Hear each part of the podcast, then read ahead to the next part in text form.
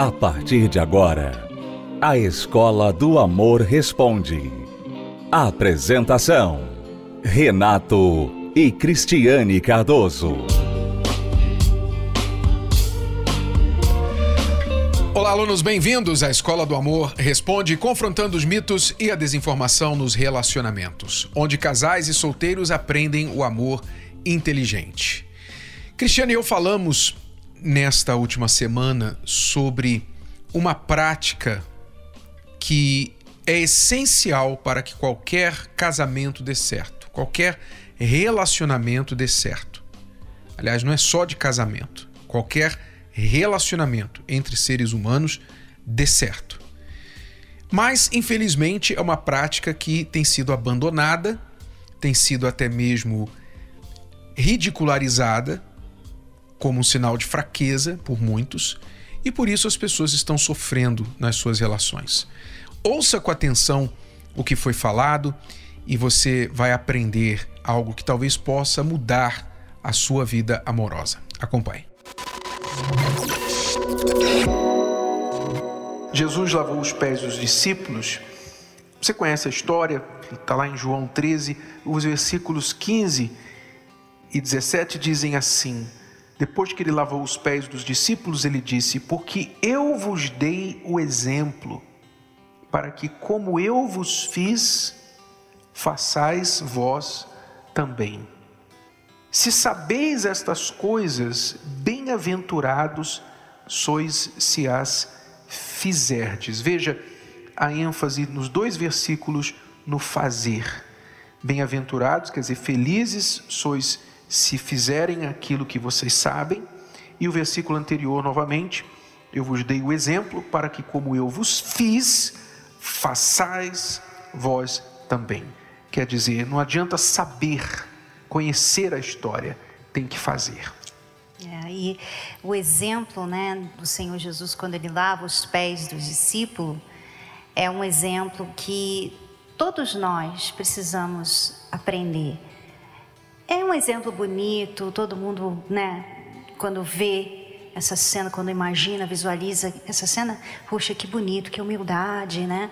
Mas representa muito mais do que uma coisa bonita, um ato bonitinho. Um ato, ah, que legal, foi bonito. Representa muito mais porque é, é, um, é um ato de servir. Quando Jesus lavou os pés dos discípulos, ele estava ali servindo os discípulos. E ele vinha servindo os discípulos há três anos e meio. Né? Ele estava já servindo os discípulos. Mas nesse momento, ele fez uma, ele teve uma atitude que normalmente ninguém tinha. Não era uma atitude que se esperava de alguém maior que você. Era uma atitude que se esperava de alguém menor que você, um servo, uma pessoa que é, estava abaixo de você, vamos dizer assim. Então, quando Jesus lavou os pés dos discípulos, eles não entenderam. Não, Pedro falou: Não, eu não, quem sou eu para o Senhor lavar os meus pés? E Jesus falou: Olha, se eu não lavar os seus pés, se você não deixar eu lavar os seus pés, você não faz parte de mim. Então Pedro falou: então lava meus pés, minha cabeça me lava todo, né? Porque eu quero fazer parte do Senhor. Mas o que Jesus estava querendo dizer ali era que o maior sirva o menor. Quem é maior serve o menor. Normalmente a gente pensa assim: não, o menor sirva o maior. E nós aprendemos isso assim desde sempre. Né? Se você é o filho em casa, você que tem que servir os pais.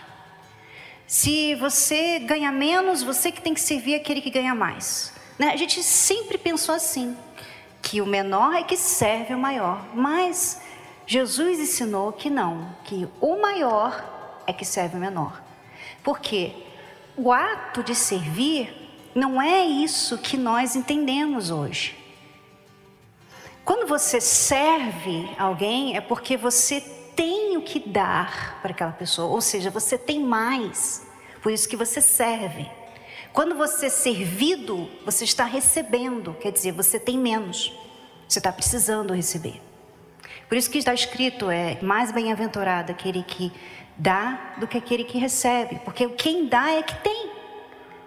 E aí, levando para o lado do casamento, a mesma coisa, você às vezes tem muita dificuldade de servir essa pessoa, porque você pensa assim: puxa, se eu servir, eu estarei me diminuindo nesse casamento. Eu estarei mostrando para essa pessoa que essa pessoa manda em mim, que ela é maior que eu, que ela pode pisar em mim, então eu não vou servir, eu não vou ajudar, eu não vou fazer nada por ela. É ela que tem que fazer por mim, porque eu sou maior. Quer dizer, tudo errado. Tanto ela pensa assim quanto ele pensa assim. Então, ele não serve porque ele pensa assim, não, eu sou homem. Ela não serve porque, não, eu sou, eu sou uma mulher independente, eu sou uma mulher empoderada, eu vou servir o marido. Isso é coisa de Amélia. Nós estamos no século 21 e tal, blá, blá, blá, blá, né? Mas, na verdade, isso só mostra que você não tem o que dar. O maior é o que dá. Quando nós tínhamos os nossos problemas do casamento e nós decidimos mudar, naquele dia que nós falamos, fizemos a nossa lista, e nós falamos que nós íamos mudar, cada um ia lidar com a sua lista. As mudanças, as minhas mudanças, foram mais visíveis na época porque as mudanças do Renato dependiam muito de mim, de como eu tratava ele, de como eu ia pedir para ele as coisas. Dependia muito da minha atitude. Então, quando eu mudei, parecia que o Renato não tinha mudado, porque ele não estava fazendo nada ali. Mas a minha mudança mudou também o Renato. Quer dizer, quando eu tomei atitudes de dar, de servir, eu vou fazer isso por ele, eu vou fazer isso pelo nosso casamento.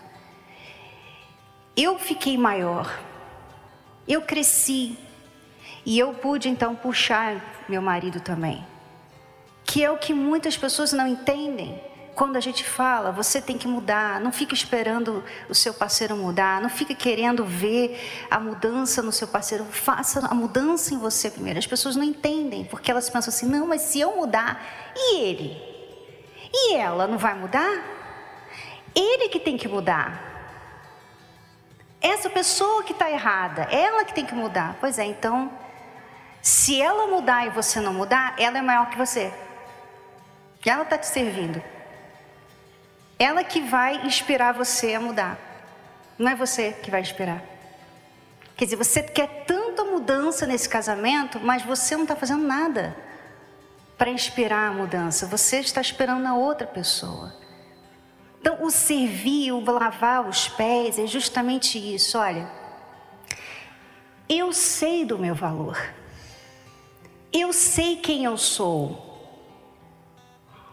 Se eu lavar os seus pés, não vai me diminuir. Se eu cozinhar para você, e aqui, né, eu sei que quando eu falo cozinhar, as mulheres, oh, né? Mas é a verdade. Se eu cozinhar para você, se eu passar uma roupa, se eu limpar a casa, não me diminui como mulher. Isso não me diminui como mulher. Tem gente que fala que sim, mas são pessoas que são diminuídas. Porque quando você sabe quem você é, essas coisas que você faz não te diminuem, pelo contrário. Eu faço porque eu sei, eu posso, eu quero, eu amo e eu quero. Eu quero fazer isso pela minha família. Então isso não me diminui como mulher, como dona de casa, não me diminui nada dos afazeres da casa. Se ele ganha mais que eu, isso não me diminui. Se eu ganho mais que ele, isso não diminui ele. Por quê? Porque nós não somos isso. Nós somos maiores que isso.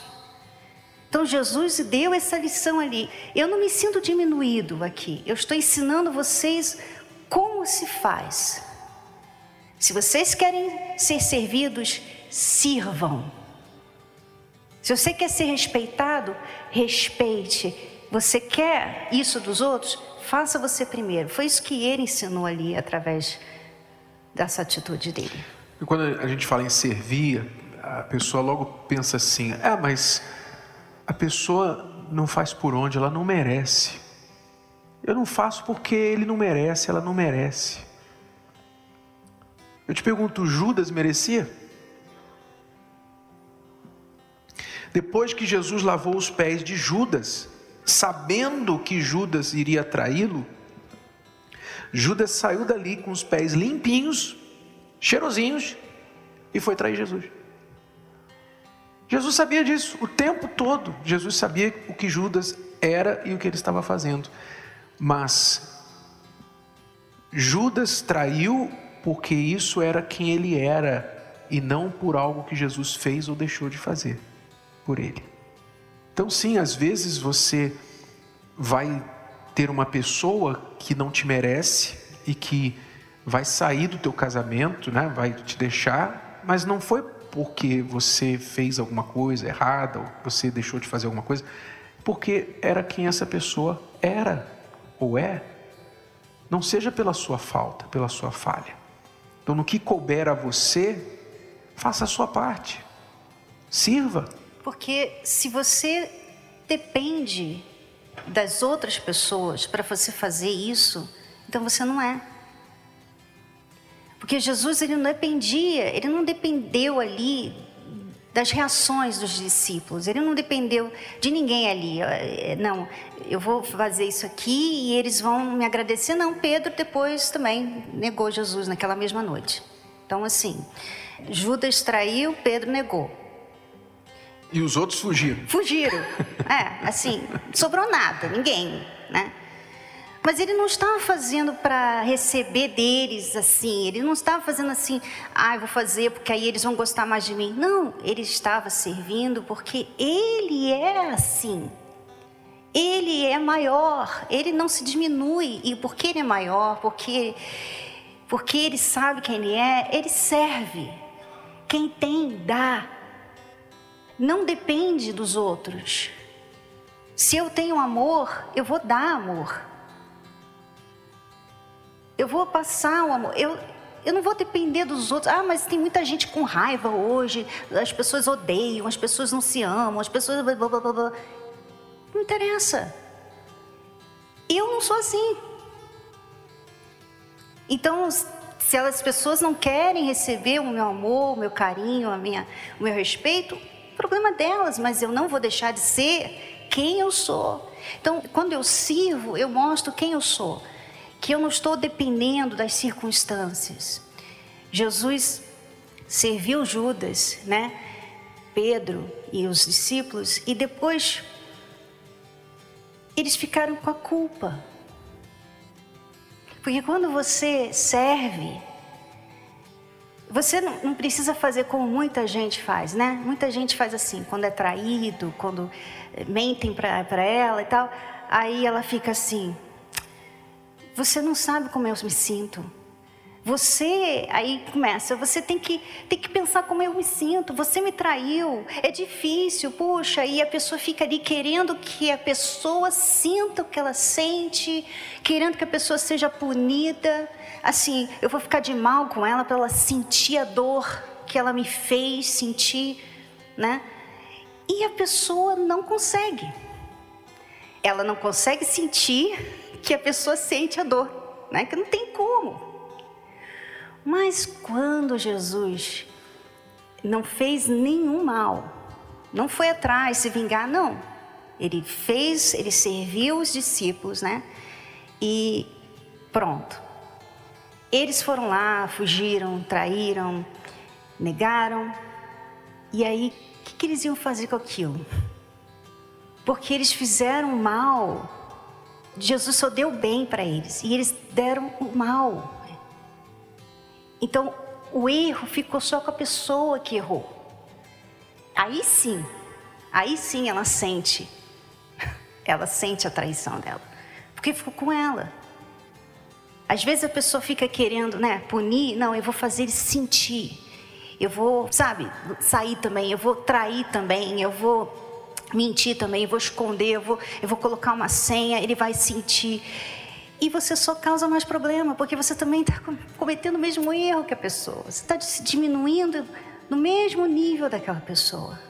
Você não conserta o problema. Mas e quando a pessoa erra com você e você dá o troco? Amor. O que, que ela vai fazer com o erro dela? Aí sim, aí sim ela tem ali um problema, né? Porque ela não pode justificar mais por que, que ela erra com você. Ela não pode, porque você não deu razão para ela justificar. Você só faz bem para ela. Você lava os pés dela. Ela está te traindo e você está lavando os pés dela. Então aí você consegue fazer a pessoa se enxergar que você não merece o que ela está fazendo com você. Gostou? Foi só um trecho. Assista a palestra completa na plataforma Univervídeo ou participe presencialmente toda quinta-feira no Templo de Salomão e transforme a sua vida amorosa.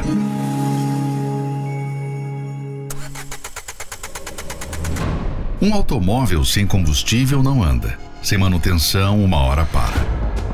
Um celular, por mais novo que seja, com uma memória sobrecarregada, sem excluir os excessos, ele vai travar. Uma planta que não é regada, cuidada, ela começa a perder a vida, a força e uma hora ela morre. E o que dizer do casamento? Assim como os exemplos citados, o casamento precisa de combustível, de manutenção, de um cuidado especial.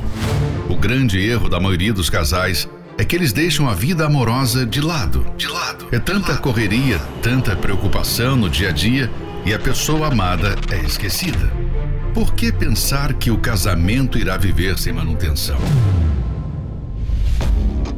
Pensando em todos os casais, a Terapia do Amor reservou todo o mês de maio para ajudar o seu casamento. Serão quatro quintas-feiras exclusivamente dedicadas a ensinamentos, dicas e total atenção para a sua vida amorosa. Dias 5, 12, 19 e fechando com chave de ouro no dia 26 de maio, no grande dia da celebração dos casamentos e renovação dos votos no Templo de Salomão. Entrada, estacionamento e creches gratuitos. Avenida Celso Garcia 605, Brás, no Templo de Salomão. Mais informações acesse terapia do amor.tv. Terapia do amor.tv. É, o mês dos casais está aí, o mês de maio. Este mês de maio é para os casais que entendem que precisam fazer a manutenção no seu casamento. Todos precisam, mas nem todos entendem isso, infelizmente. E muitos só vão se dar conta depois que já perderam o casamento, que acabaram descuidando, negligenciando, deixando de lado, e aí, quando foram ver, o casamento, o amor já não existia. Mas você que é aluno inteligente da Escola do Amor, você que tem aprendido esse amor, que pensa, em vez de praticar o amor burro, insistir naquilo que não funciona, você sabe melhor e, portanto, você que é casado, casada, vai separar o mês de maio para investir no seu casamento. Serão quatro quintas-feiras, um curso especial para fazer essa manutenção. Quer vocês estejam muito bem e querem continuar assim, quer vocês estejam mais ou menos e podem melhorar, ou se vocês estão na última gota do balde, né? prestes a derramar, prestes a chutar esse balde. Venha participar do mês dos casais na Terapia do Amor, começando na primeira quinta-feira de maio, por todas as quintas-feiras, serão quatro quintas-feiras, dia 5, dia 12, dia 19 e 26 de maio.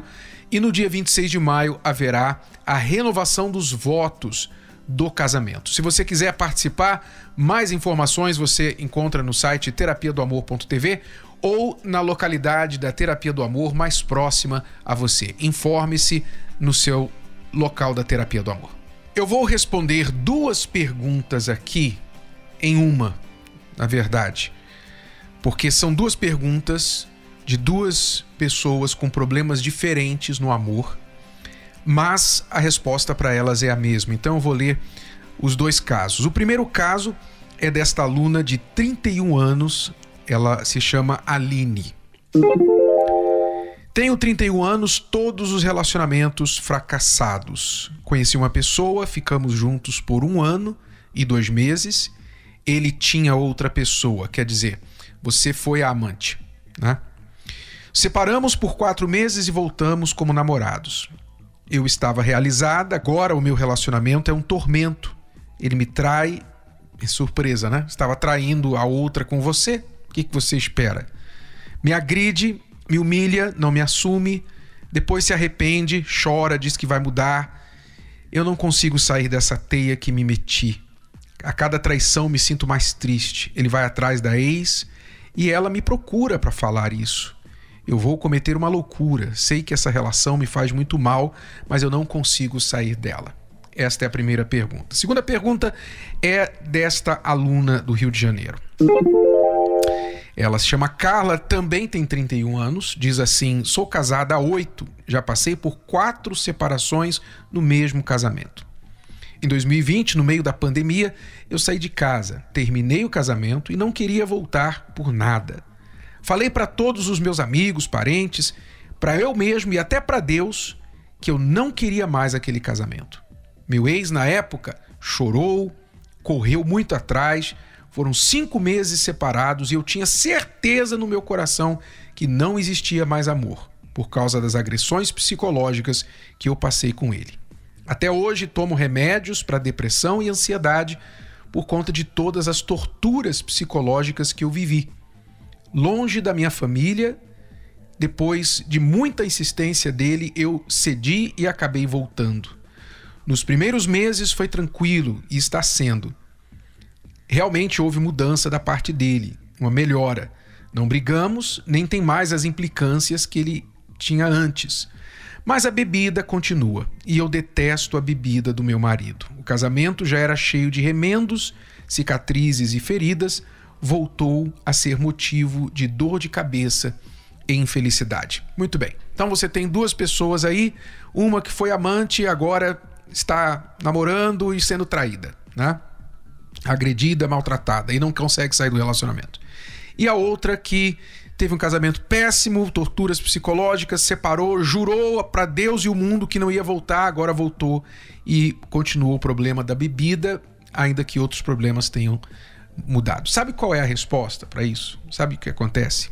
As pessoas querem resolver problemas de relacionamento sem resolver suas questões pessoais. É impossível, tá? Vou dizer para você, se você tem questões pessoais mal resolvidas, você tem problemas, você ou seu cônjuge tem problemas pessoais, questões mal resolvidas, como do tipo, por exemplo, o marido da Carla, que tem vício da bebida. Ele jurou, ele correu atrás, ele falou: vou mudar, vai ser tudo diferente. E veja que ele mudou em muitas coisas, ele conseguiu mudar em muitas coisas para seu crédito, mas ele não conseguiu deixar a bebida. Por quê? Porque as pessoas pensam que às vezes mudar é só virar uma chave. Às vezes elas acham que mudar é apertar um botão, é só força de vontade. E muitas vezes, para mudar, você está lutando contra uma força muito maior que você. Como no caso da bebida, que o vício, nós sabemos, é um problema espiritual. O vício é um espírito que toma conta da pessoa.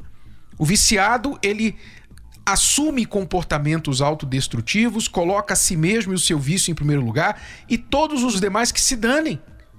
Ele não quer isso e, sinceramente, ele não quer, ele não sabe por que ele é assim. Ele não sabe por que ele não consegue parar, porque esse espírito toma conta dele. A Aline tem um, um outro vício. O vício dela é o namorado. O vício dela é a carência que ela tem por ter alguém. De forma que ela se sujeita a ser amante, ela se sujeita a ser uma opção, ela se sujeita a alguém que, que a maltrata e que a, a agride até mesmo. Então, o seu problema, Aline, está dentro de você e você diz: Eu não consigo sair dessa situação. Realmente, porque você precisa de ajuda. Tanto você quanto o marido da Carla precisam de ajuda para resolver seus problemas pessoais, que então dará jeito para resolver o problema do relacionamento. Ok? Querem ajuda? A gente está sempre falando aqui. A terapia do amor mostra o caminho para você. Se você quiser, nessa quinta-feira, feriado, Faça talvez uma coisa inteligente que você nunca fez. Vá na palestra da terapia do amor e comece a cuidar de você. Não vá pelo seu relacionamento, pela vida amorosa, não. Vá por você, resolver as questões pessoais que estão aí dentro de você. E aí sim, sua vida amorosa vai ser resolvida. Bom, alunos, é tudo por hoje. Voltamos amanhã neste horário e nesta emissora com mais Escola do Amor Responde para você. Até lá. Você pode ouvir novamente e baixar esse episódio da Escola do Amor Responde no app Podcasts da Apple Store e também pelo Spotify e Deezer.